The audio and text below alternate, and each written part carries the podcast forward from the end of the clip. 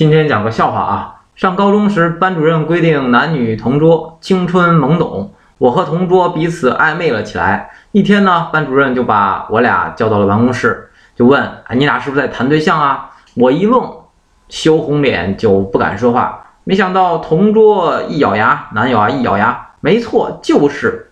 老师呢，推了推眼镜说：“哎，勇气可嘉，别耽误学习。另外，敢分手，我打死你！”高中三年呢，几次我们闹分手都是班主任劝好的，我呢直到心里都心存感激。直到大学毕业，男友带我回家见他爸妈，我一愣，班主任怎么在这里呢？